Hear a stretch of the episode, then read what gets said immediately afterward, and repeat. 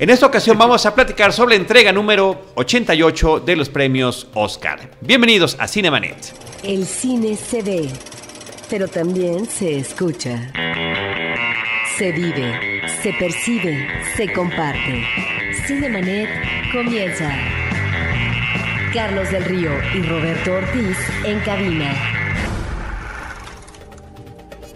www.cinemanet.com.mx es nuestro portal, es un espacio dedicado al mundo cinematográfico. Yo soy Carlos del Río y a nombre de Paulina Villavicencio, nuestra productora, les doy la más cordial bienvenida y saludo a Roberto Ortiz. Nuevamente con los Óscares, Carlos, y con todos invitados, amigos de Cine desde hace mucho tiempo. Muchísimas gracias, Roberto. Estamos en el segundo episodio dedicado a los premios de la Academia antes de la entrega, en lo que son las expectativas de las películas nominadas, y me da muchísimo gusto recibir a estos dos queridos amigos de la cobertura cinematográfica. Nos conocemos, nos tratamos y hemos compartido experiencias en torno al cine desde pues hace ya muchos años. Hugo Lara, ¿cómo estás? Qué gusto saludarte. Muy bien, aquí muy contento de estar en Cinemanet. Muchas gracias. Querido Tocayo Carlos Gómez Iniesta, una vez más en estos micrófonos. Y feliz de compartirlos con ustedes, Tocayas. Muchas gracias. Pues ya tuvimos un episodio pasado donde hablamos de algunas de las películas con mayor número de nominaciones, hablamos también de las cuatro categorías de la actuación, pero hay una serie de categorías que todavía están pendientes porque platiquemos y también de algunos temas en torno a esta entrega que la hacen eh, mediáticamente especial y una de ellas, si a ustedes les parece bien que podemos abordar en este momento, es el tema de esta controversia que se suscita prácticamente el mismo día que se anuncian las nominaciones al Oscar, el día que el propio Guillermo del Toro, junto con Ang Lee y la eh, presidenta de la Academia, anunciaban eh, junto con otros actores estas nominaciones, que quedaron únicamente eh, hombres y mujeres de raza blanca en las nominaciones de actuación en estas, eh, estas 20 personas de las categorías de mejor actor, mejor actriz, mejor actor de reparto y mejor actriz de reparto. Esta controversia lleva el título de hashtag Oscar White o Oscar están blancos, que ya había sido utilizada el año pasado porque había pasado lo mismo y particularmente la comunidad afroamericana es la que eh, pues en especial está pidiendo su cuota. Está pidiendo una, cuota, lo cual me parece curioso. Ahorita cada quien dará su punto de vista. Y eh, que también a través de Jada Pinkett Smith, que es una de las principales promotoras iniciales de este año, de la controversia de este año, eh, pues lo hace a partir de que Will Smith no es nominado por la película Concussion. Hugo. Pues sí, huele a cuota, ¿no? Desde acá, desde México.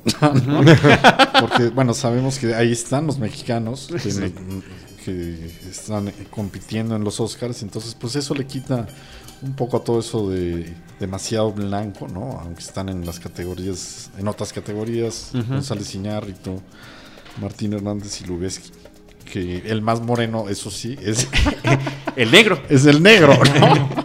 Iñárritu. Pero bueno, eh, yo creo que el tema es un es, eh, es, algo que está en la agenda de Estados Unidos, ¿no? Todo este asunto de las cuotas de para la comunidad negra o afroamericana, como prefieren llamarle, ¿no? Eh, nada más pues habría que decirles que hagan buenas películas, ¿no? Pues sí. Para estar, ¿no? Como cualquiera, ¿no?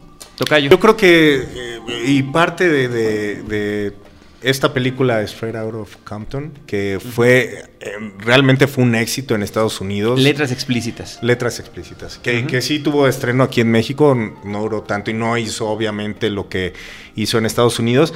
Y, eh, y sí marcó, eh, creo que un, un parteaguas en el sentido de la taquilla liderada por un, por un varios afroamericanos y de repente eh, que esta película tuviera algunas nominaciones en otros premios y aquí no, creo que sí levantó controversia, pero creo que, vaya, estamos hablando de méritos artísticos, no, no siento que deba de ser a fuerza reconocido o tener un lugar ya guardado para eh, alguien de cualquier raza, ¿no?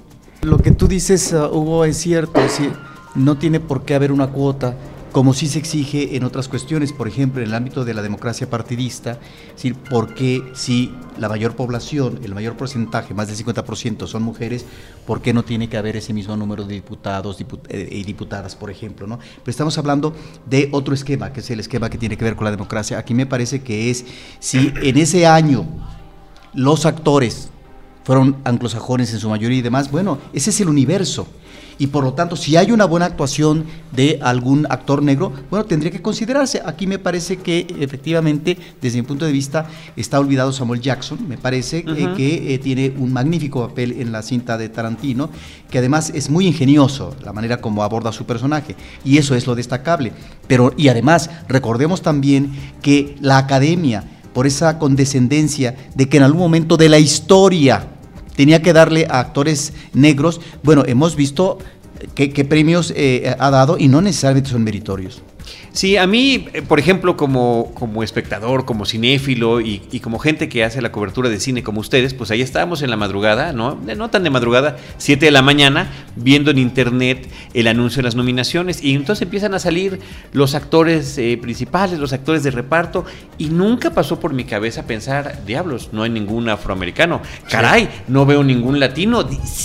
Eh, recorcholis, ¿por qué no hay asiáticos? No es algo que esté yo eh, pensando en... No, no, estoy pensando en las actuaciones en función de la raza, estoy pensando en las actuaciones en función de las películas. Y también cuando estamos al pendiente de la cobertura fílmica, pues sabemos que hay ciertas películas que tienen posibilidades de llegar a tener eh, nominaciones. Y eh, bueno, por ejemplo, en, el trabajo que se hace en Cine Premier Tocayo, que tantísimos años tú eh, fuiste líder de ese equipo, pues ahí estaba consignado ya los finalistas y en orden para saber a, a cuáles acomodar a la hora de y poder cerrar la edición e irnos a imprimir. No tenía que ver con que debiera haber tal o cual cuota, ¿no? Sí, me parece que es un asunto exagerado y que ha llegado a, límites de, pues muchísimas eh, actores, actrices y gente de medios de comunicación ha hablado al respecto, tanto a favor como en contra, ¿no? Sí. Dale, tú. bueno, nada más decir que eh, no, eh, tal vez este año se, con esta protesta, esta queja se hace más visible, pero en realidad yo creo que no están hablando de fondo, o sea, no es que los Oscars sean demasiado blancos, so white, ¿no? Sino es Hollywood el que es so white. Histórico. Claro. Y ahí creo que ese es el ángulo correcto, ¿no? Y eso, eso no está en la mesa, ¿no? Lo están, están hablando otra palomita. Otra palomita, Hugo. Mira, lo ahora, que ocurre este año, Curioso, Chris Rock, un afroamericano, cómico, actor, productor y demás, es el anfitrión de los Oscars por segunda ocasión. Lo hizo en la entrega número 77, ahora lo hace en la entrega número 88, es decir, que le tocará en la entrega número 99 si seguimos esta tendencia que él lleva.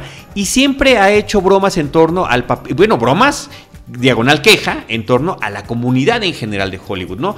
Si no recuerdo mal, cuando abren el telón y aparece él dice, caray, creo que nunca había estado en un salón con tantos blancos este, enfrente de mí. Hizo varias bromas al respecto. Ese año había eh, varios nominados a premios de actuación negros. Ganó por la película de Ray Charles, este, un afroamericano. En fin, y él también eh, hizo una, para esa entrega del Oscar, hizo una encuesta en algunos cines hablando con afroamericanos sobre sus películas favoritas y no tenía nada que ver con ninguna de las películas nominadas, ¿no? Entonces sí, es un tema que estará allí. Por supuesto, a partir de, toda esta eh, situación, enfoca la preparación de su speech inicial en este tema y seguramente lo hará con, muy buenas puntadas, ¿no? Prudentes y pertinentes, pero pues no al grado de que, de que inclusive había la sugerencia de que no fuera él a la ceremonia, ¿no? Y, si no estoy equivocado, Tocayo, Spike Jones recibe un... Sí. Spike Lee, perdón. Spike, Lee. recibe un reconocimiento este año. Eh, sí, bueno, ya lo recibió, ya lo recibió, ahora ya los, los dan antes y recibió el, premio a su trayectoria. Eh, pero creo que todavía no había explotado como ha explotado el, tema ahora. Y digo, y también, ojo, no es que no hubiera buenas actuaciones. Idris Elba ganó eh, en los Saga Awards, ¿no? Y que incluso él dijo, ¿no? También, bienvenidos a este a la televisión inclusiva, ¿no? Este, Una vez que pasó y ganó los dos premios de actuación importantes. Por, por película, en el caso de Beast of No Nation, que además es era un caso curioso, una película muy interesante que estuvo producida directamente para Netflix, para la televisión, pero que sí calificaba para haber estado nominada a los Oscars. Entonces él pudo haber quedado, por ejemplo, como actor de reparto, igual que Michael L. Jackson. Samuel L. Jackson. Sí. Y, eh, y, y él ganó por Luther, por esta serie estupenda que lleva varios años haciendo para la BBC sobre un detective en la ciudad de Londres. Sí, y es que cada año siempre hay como una película grande, ¿no? Sobre la historia afroamericana, ¿no? Y este año no. Sí, cierto. Bueno, Selma creo que también la habían... eh, al- algo había pasado, ¿no? Pues Eh, no había tenido tantas nominaciones como se esperaba y el actor protagónico no tuvo nominación. Y la directora también, ¿no? Me parece. Sí. Bueno, pues ahí está ese tema, ¿no? Ahí lo dejamos. y, a- y me quedo con lo que dice Hugo, ¿no? O sea, más bien es Hollywood, no es nada más la academia, Sí, ¿no? Y, y bueno- históricamente ha sido así. Y, y de alguna manera Hollywood también se lavó las manos con los premios de- del sindicato de actores, porque ahí efectivamente, como comentas, es cuando pasó lo de Idris Elba, ¿no? Entonces ahí, ahí quedó como un poco más inclusivo el tema, ¿no? Muy bien. Este, Roberto, eh, Hugo, Tocayo, mejor película extranjera. El abrazo de la serpiente, la película de Colombia. Mustang eh, compite por eh, Francia. El hijo de Saúl por Hungría. Zib o Zeb por Jordania. Y Una guerra por Dinamarca.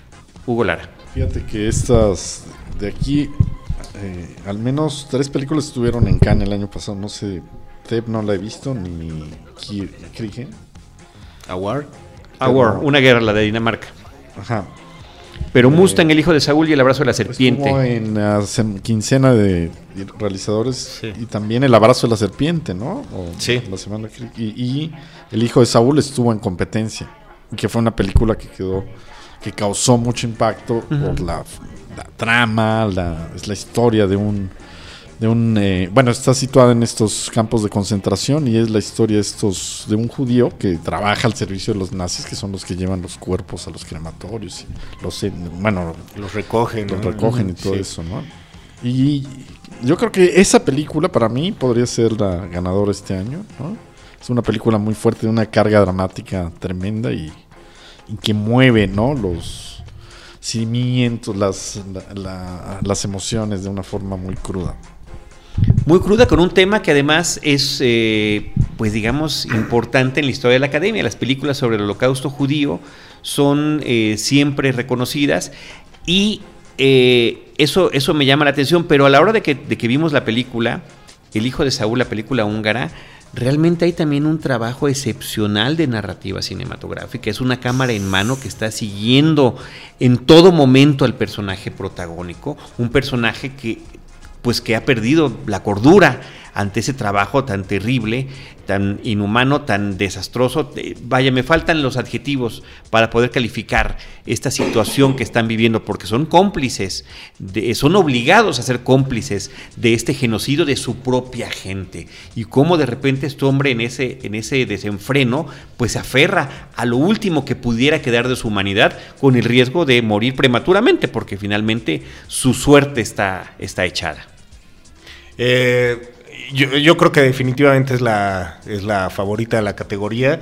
Este, Hungría no, no ha ganado desde 1985, entonces creo que con esta, además es una ópera prima, ¿no? Sí. imagínate. Y el actor no es actor, es poeta, ¿no? Y que no me hubiera molestado verlo en la categoría de mejor actor, ¿eh? Creo También, que sí. esa escena final también es Pues en- y también en la categoría de fotografía. Es una película Sí. que en un primer plano Sí, nos está mostrando al personaje principal, el horror está a su alrededor, lo estamos escuchando, sonido también. Y Sonido, de repente claro. el, todo lo que está en el fondo está, está borroso. O sea, la cámara es, es brutal también en esta, en esta historia. Bueno, efectivamente es eh, de las favoritas. Yo solamente conozco dos. Creo que Mustang no es una película eh, que se lleve el Oscar. Me parece que es una película muy bien hecha y que aborda eh, la situación de la mujer en eh, la parte de provincia en Turquía. Me parece que es una película correcta y además eh, eh, muy entusiasta con la ubicación de los personajes adolescentes femeninos.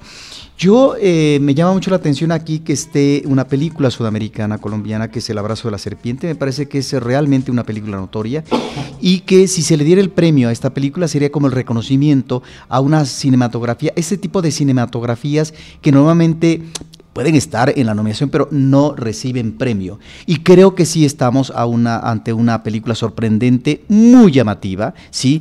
Eh, que tiene que ver en términos de inspiración de eh, los diarios los escritos de un explorador.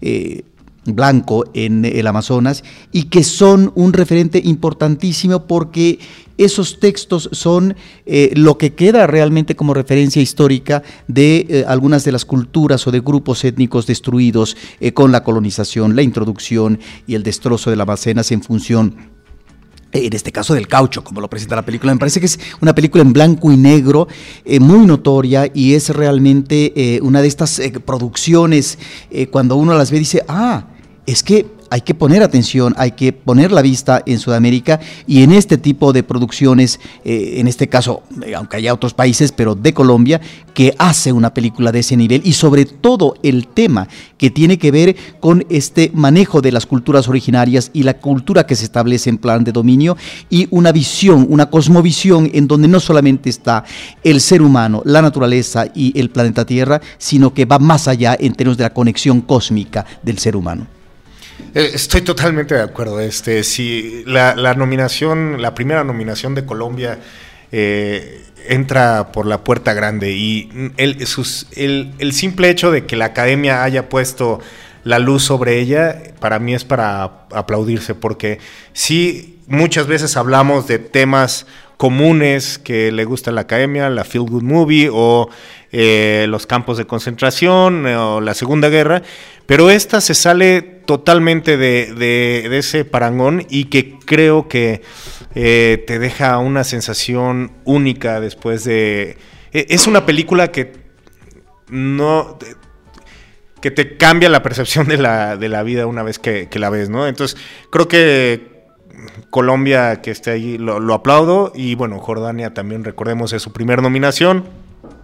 Francia es la segunda que ha ganado más este, Óscares en esta categoría y Dinamarca, eh, pues bueno, también es una de las, de las favoritas, lleva 30 nominaciones, pero bueno, creo que eh, si es de corazón se la da a Colombia, el abrazo de la serpiente, pero creo que el Son, of Saúl, ha, ganado, la tiene... ha ganado todo. Sí. Ha ganado todo lo, todo lo anterior. ¿Cómo ven, eh, compañeros, el tema de las nominaciones a mejor película animada, a mejor largometraje animado? aquí es, es curioso que eh, películas que no estuvieron en una exhibición comercial tan grande como Inside Out intensamente, o inclusive Sean el Cordero, una producción británica de los estudios Artman, que eh, finalmente no tiene el impacto, por supuesto, de una película distribuida por Disney como lo es intensamente, pero una película muy digna, muy correctamente bien hecha y anomaliza Estoy compitiendo con cintas como eh, la película El Niño y el Mundo de Brasil, Roberto. Sí, aunque esta película última brasileña me parece que no va a llegar a la recta final.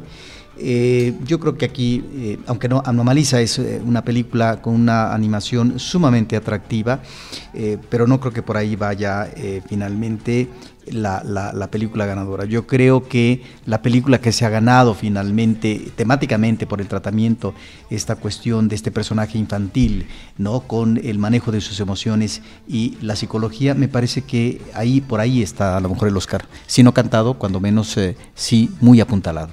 Tocayo.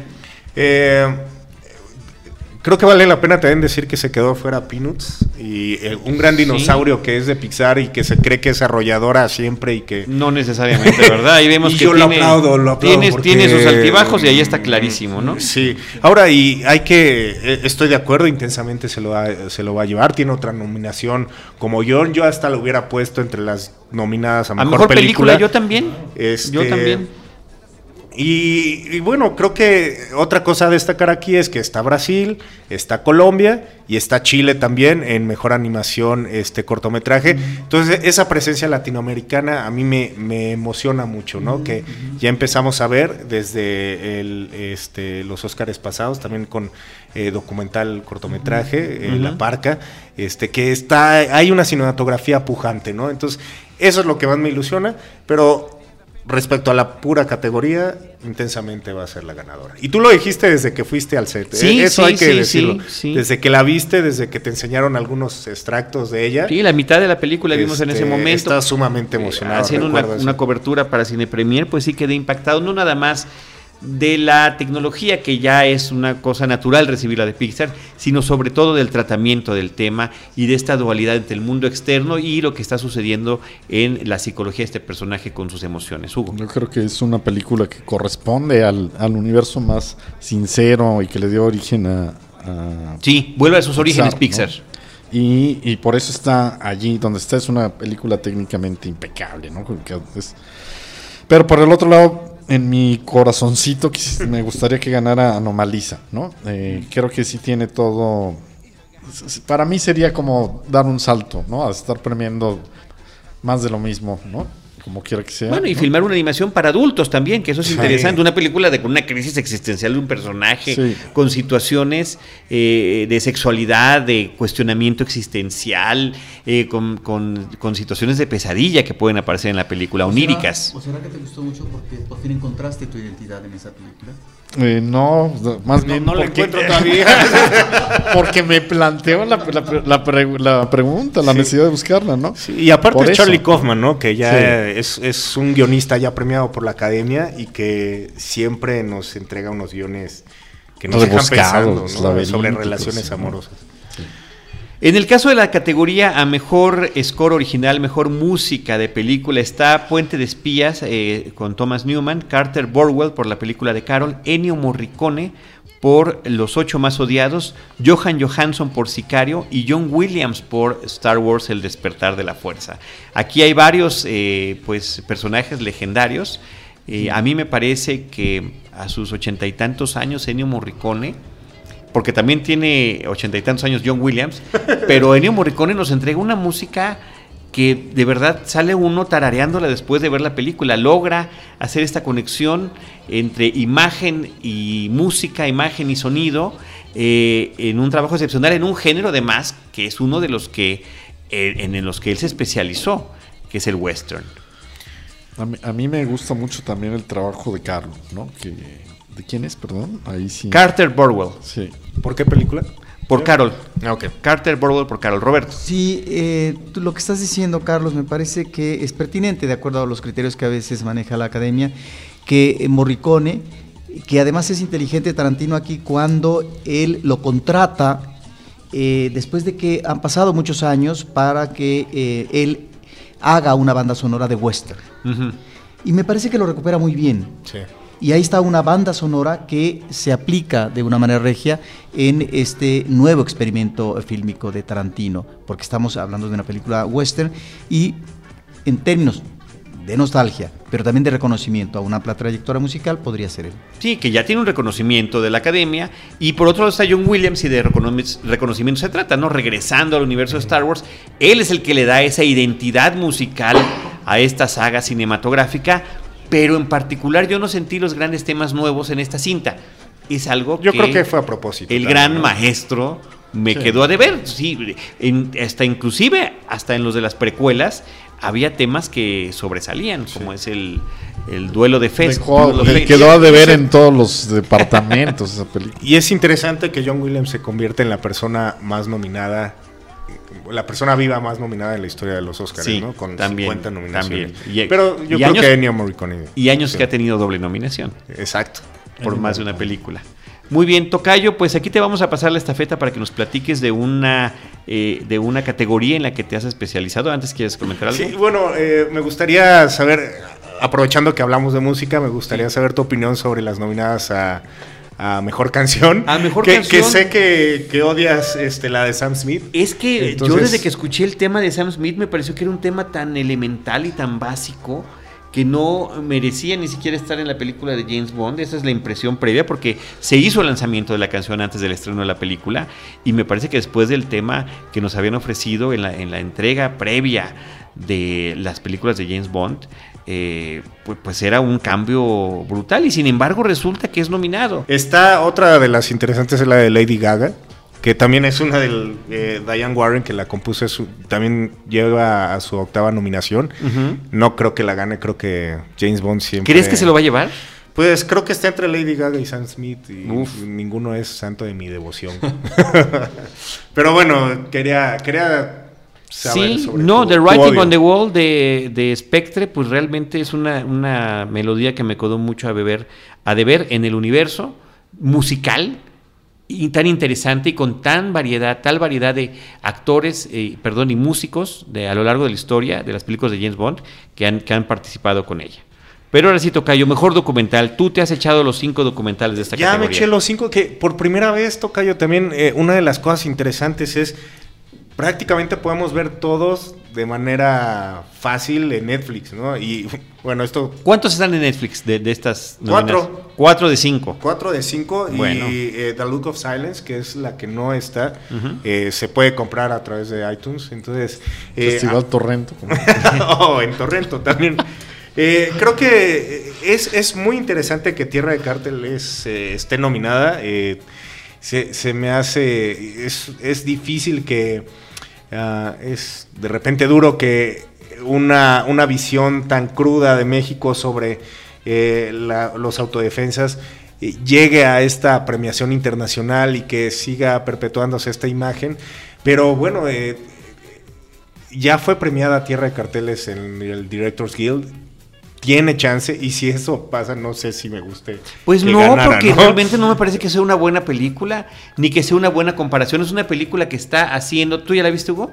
Que está haciendo esta comparación de los dos lados de la frontera en torno a la influencia de los carteles en nuestras sociedades. Y por una parte está retratando a estos, eh, pues, especie de autonombrados Autodefensa. mercenarios autodefensa. No, primero Ah, los de la sí. frontera estadounidense, Mercenarios, los sí, que claro. están cazando, Vigilantes, vigilantes que Sí. están cazando este, indocumentados y argumentando ellos mismos que son todos son narcotraficantes. Si cruzaron la frontera son narcotraficantes y merecen ser detenidos si no es que asesinados. Y por otra parte, pues lo que sucede con Mireles en esta situación de las autodefensas. Sí, es que es una película muy desigual, tanto en un tema como el otro. Y ahí es donde me parece que le faltó una mejor aproximación. Ciertamente, a lo mejor cuando se hizo esta producción no se tenían eh, todos los elementos informativos con respecto al desenvolvimiento eh, y al tipo eh, de causa que van a manejar las autodefensas, pero me parece que había elementos ahí que eran muy interesantes y que yo no veo que los abordes. Y de repente el personaje de Mireles es un personaje que le da como mucha importancia, pero perdón, es decir, tuvo que haber manejado más en términos de liderazgo y cuál es su incidencia en las autodefensas que lo que tiene que ver con su vida privada, por ejemplo. Exactamente. Eh, en, en las apuestas, esta es la segunda favorita.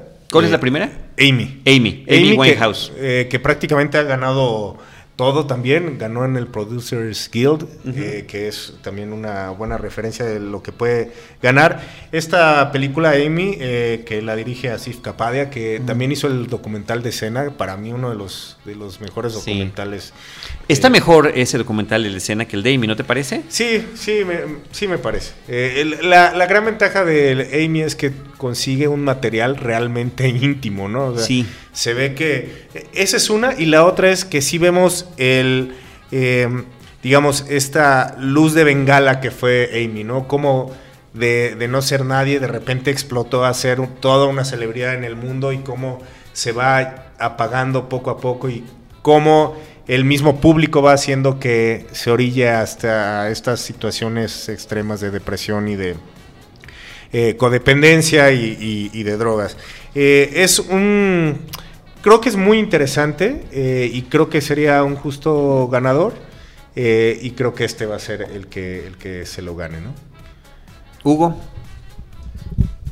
Eh, no participas. No. Estoy de acuerdo. anota, este, para, para quitar esta, esta pregunta. Roberto, ¿quieres decir algo de los documentales? Pues no, es que nada más conozco dos, pero Amy, Amy, ¿lo viste? Amy me parece que es eh, como un buen retrato de un personaje trágico Totalmente. y que eh, a partir de los eh, materiales que se tienen eh, de la familia, de ella, de este ascenso fulminante, eh, la gran dificultad, creo que es esos documentales que ubican la, la gran dificultad y la imposibilidad a veces de poder dominar el destino cuando ingresas a la fama, cuando, como dice el dicho, infancia es destino, hay cuestiones que no puedes de alguna manera manejar, pero en donde observamos a este personaje que efectivamente eh, no podía ser de otra manera. Es decir, y eso me parece que sí lo plantea el documental. Eh, no podía haber existido, eh, tenía una gran voz, pero ese sentimiento que imprime a sus canciones sin que tuviera esta situación de rotura, de fisura en su vida íntima. De acuerdo. Este es, este es, esto es eh, lo, lo- lo- lo atractivo, pero además lo dramático de, esta, de este documental. Pues eh, yo cuando vi esta película, tú me la recomendaste mucho, Tocayo, me, me habías comentado que te impactó, me impacta a mí también. Efectivamente, esta mirada íntima a su vida te hace pensar que prácticamente la conociste a través de estos Sí. materiales que estás viendo. Pero lo que más me impacta a mí es cómo eh, sus seres cercanos la dejan morir. Estoy hablando de su pareja, estoy hablando de su padre, estoy hablando de su madre, estoy hablando de la gente que estaba alrededor de ella y que finalmente o la ignoraron o la explotaron o ambas cosas. Entonces, porque es una chica que, pues efectivamente, desde antes de cumplir 20 años ya empieza a encumbrarse gracias a su voz, y a, a su talento para escribir, que efectivamente ese talento surge de una serie de traumas y de rompimientos y cómo esto lo lleva a este proceso de autodestrucción. Mm, mm, Eso es, eso es lo- la parte que más me parece interesante de este documental. Bueno, pues eh, yo creo que con eso ya podemos eh, concluir este episodio, a menos que tengan algún comentario final, Tocayo. Este. No, Tocayo, creo que hemos abarcado todo y lo mismo. El, el- el poder latino es lo que más me llama la atención de esta, Latino de esta Power. entrega. Y que el Chivo y que este y que Iñárritu rompan esos récords. este. Bueno, ¿tú quién crees que va a ser? El, el- el director, película y eh, fotografía. Pues me voy por Revenant, Iñárritu y el Chivo. Hugo, Sí. ¿cómo están tus apuestas? Yo también creo que coincido con Carlos en creo que es una buena noticia esto de la participación de las películas y de los cineastas latinoamericanos en distintas categorías y que andan por allí y eso le resta potencia a este reclamo antirracial, ¿no? Por lo menos ciertamente. bueno, eh, Cierto. no hay negros, pero sí hay Y latinos. na- nadie ha levantado esa voz tampoco, ¿no? O sea, Sí, no, decir, no, ¿verdad? No, pues, sí No, pues, ¿Para qué? porque Deberías de ir y decir. Oye, hechos, hechos y no palabras, Tocayo. Totalmente. Que es más importante. Roberto Ortiz. y mi favorito, ¿no? ah, por cierto. Pensé que estabas Por dándole la cierto. vuelta al asunto. El renacido. Ok. Y eh, Lubeski, por supuesto. Muy bien. No, yo nada más eh, diría que Lubeski posiblemente se pueda llevar un Oscar, ¿no? Con respecto a las películas, pues eh, normalmente no atino, ¿sí? Muy bien. No, yo también estoy, estoy considerando esas tres categorías para el renacido. Esperemos que efectivamente no haya este tipo de sorpresas que finalmente pueden suceder. Al final todo puede suceder, ¿no? Oye, y rápido, ¿y sonido? ¿Crees que Martín Hernández? ¿Crees que Revenant? Me Mad encantaría, Max? me encantaría, pero O- posiblemente Mad Max ahí sea mucho más. No, no digo que sea un mejor trabajo, pero puede ser un trabajo más vistoso que el del Renacido. Entonces ahí puede, puede estar esa situación. Como la Academia reparte eh, y como Jay Yarnitu eh, se llevó un Oscar hace muy poco tiempo, aquí yo creo que podría, no es que esté cantado, pero llevarse El Renacido como mejor película, pero no como mejor No director. como mejor director. Bueno, hay otras apuestas que están al revés, Roberto, que es más probable que repita como director, pero Sí. que no se lo gane como mejor Pero película. sería el tercer año en que un mexicano gana, consecutivos, también. ¿no? Sí. Nacionalista, nacionalista. Juan Iñárritu, Iñárritu está en él también. O sea, Muy bien. ¿quién sabe? Pues muchísimas gracias, queridos amigos. Carlos Gómez Iniesta, redes sociales.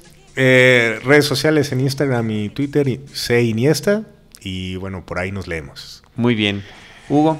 Arroba corre cámara. Perfecto. Y nosotros, arroba Cinemanet. A nombre de Roberto Ortiz, de Paulina Villavicencio, les agradecemos a todos ustedes que nos hayan acompañado y los esperamos para platicar también sobre los Óscares después de la premiación. Nosotros, en Cinemanet, como siempre, les estaremos esperando con cine, cine y más cine.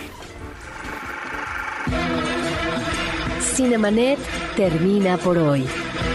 Más cine en Cinemanet.